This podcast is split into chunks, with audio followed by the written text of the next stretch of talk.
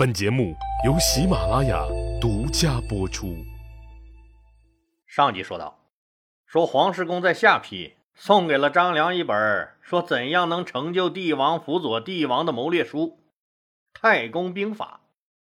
张良十分珍爱他，那经常熟读研究，从此让他的境界跳出了愤世嫉俗的愤青刺客这个层次，让他了解窥见了更广博的天地。领略了更高深的手段，已经具备了运筹帷幄的万千韬略。在离下邳不远的淮阴县，有个叫韩信的怪人，受了屠夫的胯下之辱不说，连饭都吃不饱，还每天在腰上挂着一柄破宝剑，据说还研究他所谓的什么破兵法。张良和韩信都在苦哈哈研究兵法和谋略的时候，项梁、项羽也没闲着。楚国灭亡以后啊，这个项梁、项伯他们带着项羽，为了躲避秦军的追捕，那只能是一路跑一路藏。半道上，项伯还跑散了。项梁知道，只有逃到秦国统治相对薄弱的地区隐藏起来，才有可能保住他们的性命。这一跑，就跑到了隶属会稽郡的吴中地区。哪儿啊？就是现在的江苏苏州一带。这个地方，秦国统治比较薄弱了。那时候这是边疆嘛？当然了，像项梁这么个人物，那就像一根针扔到了布袋子里，早晚他会露头的。他的豪爽大方、仗义疏财、办事果断的做派，使他来到吴中地区，那不长时间就成了这里的红人这里重要的大工程、大徭役，还有那富贵人家红白大事都愿意请他操办。项梁这么热衷于这些事务的操办。当然不是为人民服务了，是为人民币服务。更重要的是啊，他有政治目的。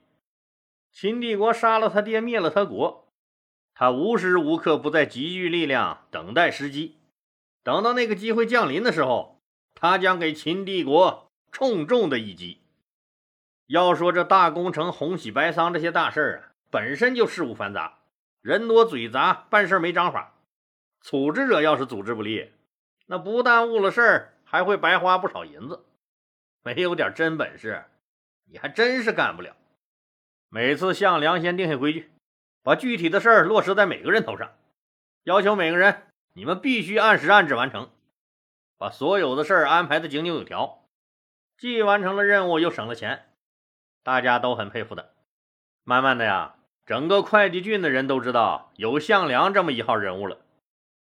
这时候，项羽也长成了一米九的大小伙子。这小子天生神力，能举起千斤铜鼎，一杆霸王枪更是无人能敌。他就是一个孩子王。吴中县的年轻人都害怕项羽。这时候的项梁觉得自己积累了一些影响，有了一定的号召力，现在又有了异常勇猛的侄子辅助，觉得时机慢慢成熟了。就一面啊，说通过主持包括婚丧嫁娶在内的各种民事活动，在乡亲们中继续树立自己的威望；一面暗地里培养了一批所谓的死士，来壮大自己的力量。当然了，这些死士中以这个武士居多，其中不乏鲁智深、李逵那样的猛士。应该呢，这里面也不缺熟读兵书、能出谋划策的谋士。每天一百多号能人。围绕在他项梁的身边，当然了，那这么多人吃饭、旅游、购物、采买盔甲、打造兵器，那过年过节的福利，那是一样也不能少啊。虽然项梁有一定的经济基础，但是现在和他们家族当年的风光可是不能同日而语了。干啥来钱快呢？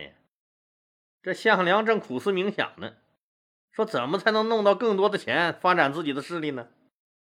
有个人找上门了，项梁一看，这个人是个精瘦汉子。那个人自报家门，说呀：“我叫参木，听说项梁喜欢结交社会各界人士，他就想着来投靠项梁。”项梁打眼一瞧，这个参木肩不能挑，手不能提的，这一看，这估计有点大风不抓着点树都能刮上天去，那实在看不出他有什么特长。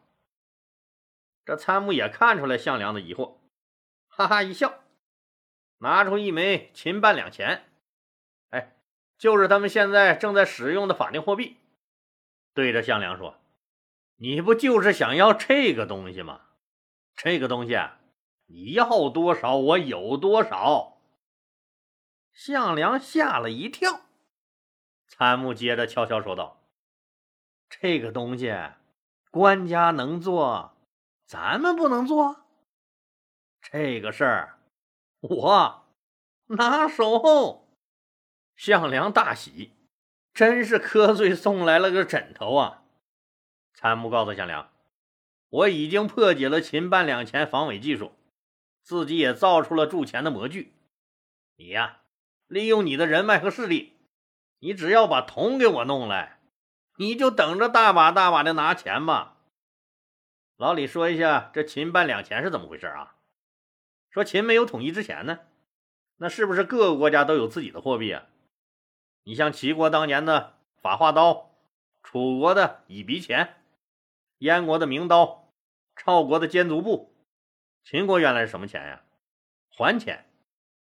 这些钱币形状不一样，轻重也不一样，并且有优有劣，那换算起来很困难，给当时的货币流通造成了极大的困难。秦始皇统一以后啊，下令废除原各国的货币，以他们秦国的还钱为基础，制造了圆形方孔的秦半两钱。当然了，那哪个朝代也是严谨私人铸钱的。幸好他这个秦半两钱的防伪技术不高，项羽找铜还是能做到的。反正铜在矿里，矿在山里，你挖还是不挖，铜就在那里，不增不减。你住还是不住，秦半两就在你手里，不舍不弃。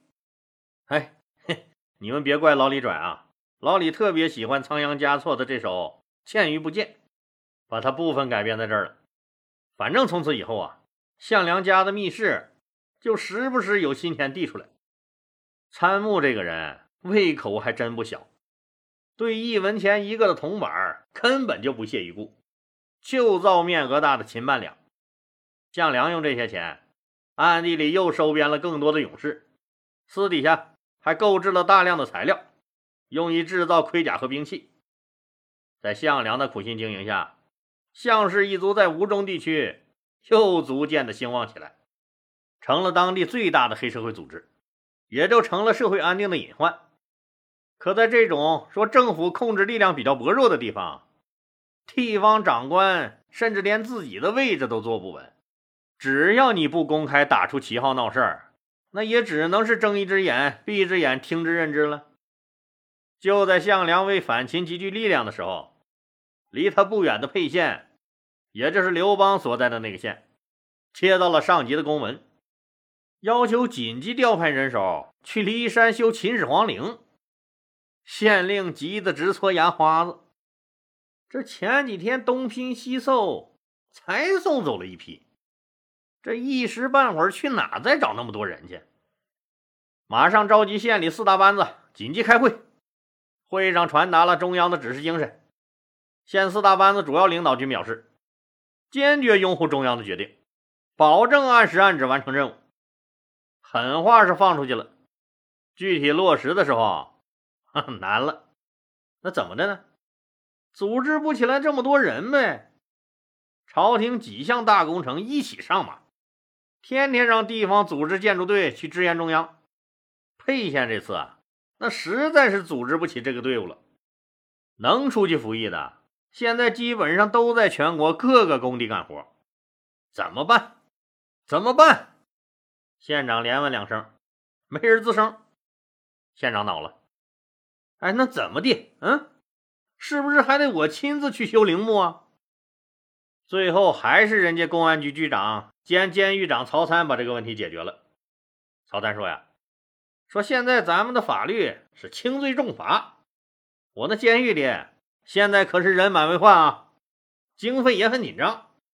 过两天这么多人，我怕连饭都吃不开了。”哎，你说这帮家伙可倒好，犯了事儿了，就跟大爷似的，天天在那养着，又不用去修长城，嗯，又不用去修陵墓，到点儿吃饭，吃完就睡。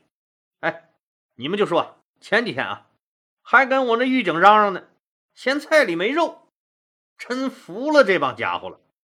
你们看，要不这么的，你们看行不行啊？选出一些身强体壮的罪犯，让他们去修墓去，省得在咱们这吃闲饭。大家一听都摇头，感觉这主意不怎么样。他们是罪犯呢，就应该在监狱里待着，哪能随随便便放出来？曹参一看大家都摇头，就笑着说：“实际上，哎，我这还有一个更好、更快捷的办法。现在县里的男人们不是基本上都去各个地方服役了吗？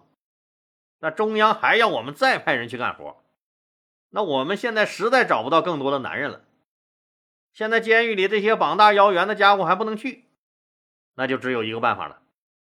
县长赶紧问：“哎，曹局长，还有什么办法？你快说说。”县长大人，办法就是只能在咱们公务员队伍里抽签了。比如说啊，咱们三个人里走一个去服苦役。当然了，咱们都让小兵们们去也不太合适，更不能服众。那就。咱们公务员队伍里全体男同志，哎，也包括咱们几个啊，咱们一起抽签，谁抽中了那就谁去，反正到哪儿都是为人民服务。你们大伙看咋样？咋样？这不是把人往死了弄吗？什么他妈烂主意这是！但是啊，图这么闹，还真就没办法给中央交差。在座的官僚大老爷们一听。要让自己去服苦役，那是万万不行的，都纷纷嚷嚷起来。哎，我觉得刚才曹局长第一个方案挺好哎，那凭啥让这些罪犯那啥活不干，吃了睡，睡了吃啊？就得让他们去干活，去劳动改造。我同意曹局长第一个方案，我也同意。哦，我我也同意。曹参坐在那儿，心里暗笑。你们他妈一个个嘴脸露出来了吧？老子是公安局局长，什么高智商的犯罪分子没见过？跟我玩我玩死你们！既然大家全体同意，那就赶紧的吧。监狱里找出百十来号强壮的，再加上县里又征调了一些农民兄弟了、小买卖人啊、手工业者，也有个大几十号。这么多人呢？那最主要，这里面有一些个好勇斗狠、杀人越货的犯人，这些人可是心狠手辣呀。那派谁去押送这些人呢？这个差事可是又苦又累又危险呐。县令心里那早就有人选了。上次夏侯婴的事儿没收拾了刘邦，县令就一直耿耿于怀。这下好了，小鞋算是结结实实给你刘邦穿上了。全县干部职工大会上，县长明确表示，说押解犯人去骊山修陵墓的任务是一项光荣的政治任务，只有政治可靠、思想觉悟高、那有胆有识的人才能胜任。底下坐着的刘邦心里想：呸！你他妈说的好听，谁要摊上这么个任务，那才是倒了八辈子血霉呢。正低头想着呢。坐在他旁边的人用手捅了他一下，“嘿，嘿，刘厅长，刘厅长，叫你呢，叫你呢。”刘邦抬头一看，这县长正笑眯眯的瞅着自己。经过仔细斟酌的考虑啊，我认为只有刘邦同志才能胜任这次押解工作。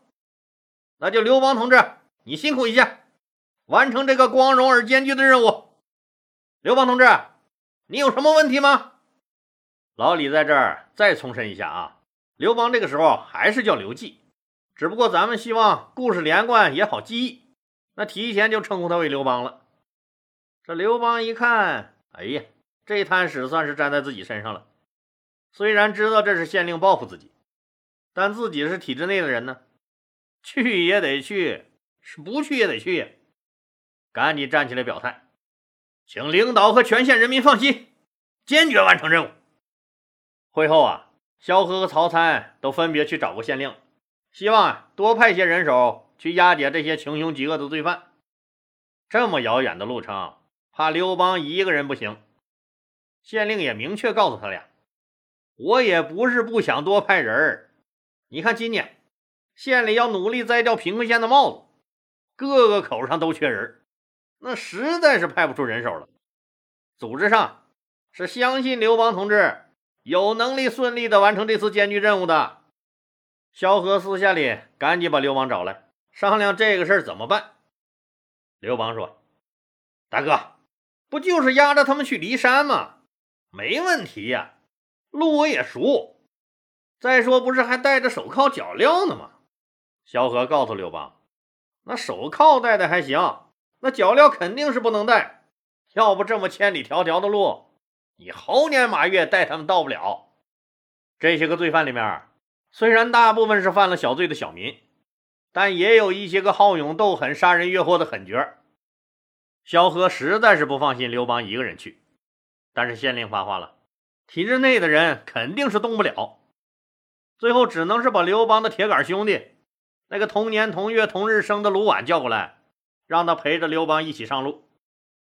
刘村长啊，刘村长，你们那两双眼睛能看出这小二百来号人吗？漫漫长路。这些人基本上就是靠自觉呀，这群犯人的觉悟那明显不怎么高。谁都知道去了骊山肯定是难逃一死，刚出沛县就跑了几个，第二天吃早饭的时候一点又跑了几个。刘邦押解的这么一群人，是今天跑几个，明天逃几个，就这样跑下去，等到了骊山，估计也就剩他和卢绾了。一伙人走到了沛县西面的大折中地区，刘邦让大家停下来休息。一点人又少了几个，刘邦也真是无奈呀。按照大秦律法，那跑了一个，他刘邦就得替人家干活；跑了两个，卢绾他俩就谁也回不来了。这要是二百个都跑光了，那也倒省事儿了，他刘邦也不用干活了，更不用回来了。这个罪行啊，那直接就够枪毙他五分钟的了。叹了一口气，拿出自己钱来，让卢绾去买了酒肉。刘邦解掉绑在这些人身上的绳子，请大家喝酒吃肉。这些囚犯也都懵了，不知道这领导是啥意思呀？管他呢，有吃有喝还不赶紧的？大家一窝蜂吃喝起来，也都向刘邦敬酒。喝着喝着。刘邦就喝大了，忽然站起来，大声对这些人说：“你们呢，本来就是罪犯，估计人家也没想着再让你们回来了。如果到达骊山，肯定是没日没夜的干活，累死就是你们最终的归宿。我知道你们的心思，我也不害你们。干脆这么的，喝完这顿酒，我把你们全放了，给你们一条生路。”你们自寻活路去吧！大家一听还有这好事高兴的连连给刘邦磕头。吃喝完，刘邦让他们快走。一部分人转身跑了，还有一部分人对刘邦说：“说大人，您的恩德我们永远记在心里。只是我们逃了，那您回去怎么交差呀？”刘邦苦笑一声。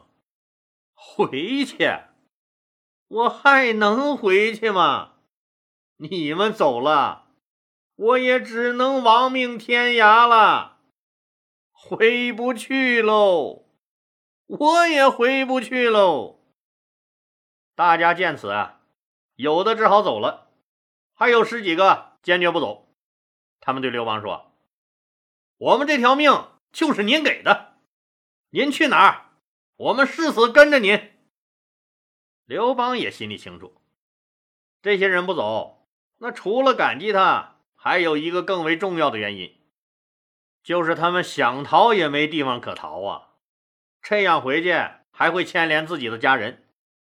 天下之大，竟没有立身藏命之处，人生最大的悲哀也就不过如此了吧？事到如今，还真的是没有路可走了。刘邦一看，怎么办呢？带他们跑吧，因为怕人发现。刘邦带着他们也不敢走大路，专挑着羊肠小道走。刘邦醉眼朦胧的往前走，刚不是喝了酒了吗？突然前面响声大起，走在前面的人一起往后跑。